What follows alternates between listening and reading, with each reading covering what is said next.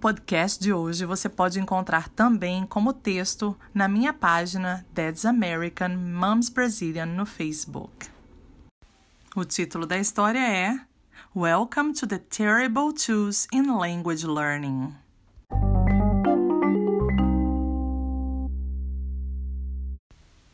Certo dia, eu estava no supermercado e encontrei uma conhecida.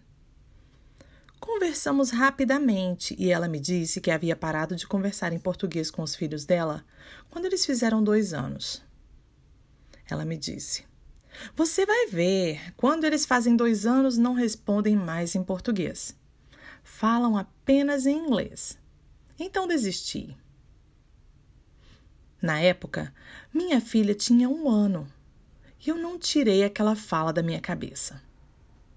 A cada dia que se aproximava dos dois anos dela, eu ficava pensando: logo, logo será a minha vez.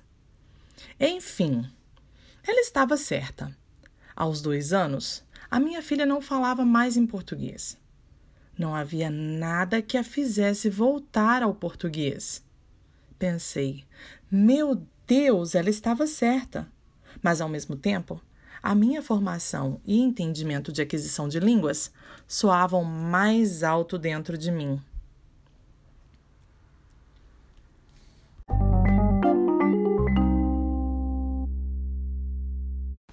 Minha intuição e crédito às teorias de aprendizagem eram mais fortes do que a vontade de apenas desistir e deixar que um dia, quem sabe, minha filha fosse para o Brasil e aprendesse português por lá.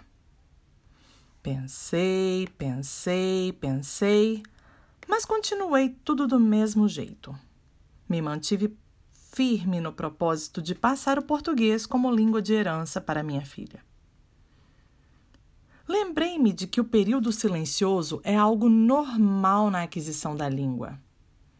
Então, agora era o meu momento de falar bastante e oferecer a ela o máximo de vocabulário possível.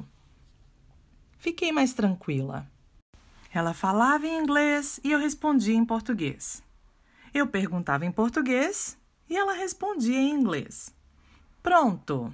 Eu tinha certeza de que ela estava adquirindo a língua.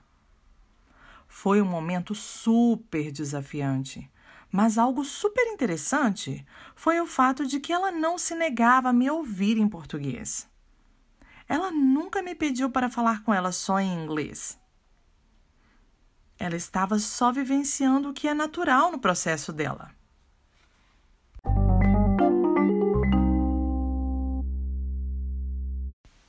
Valeu a pena insistir. Valeu a pena seguir a minha intuição. Valeu a pena continuar tudo.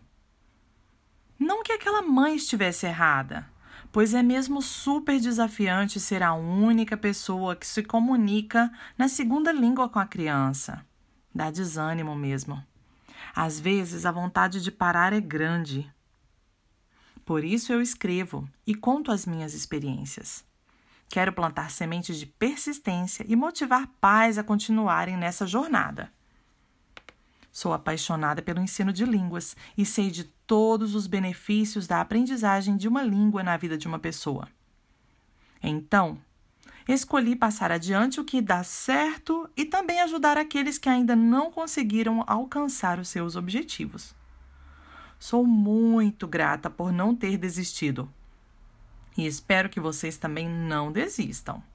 Ah, e isso vale também para quem quer passar o inglês, o inglês ou qualquer outra língua como segunda língua para os seus filhos.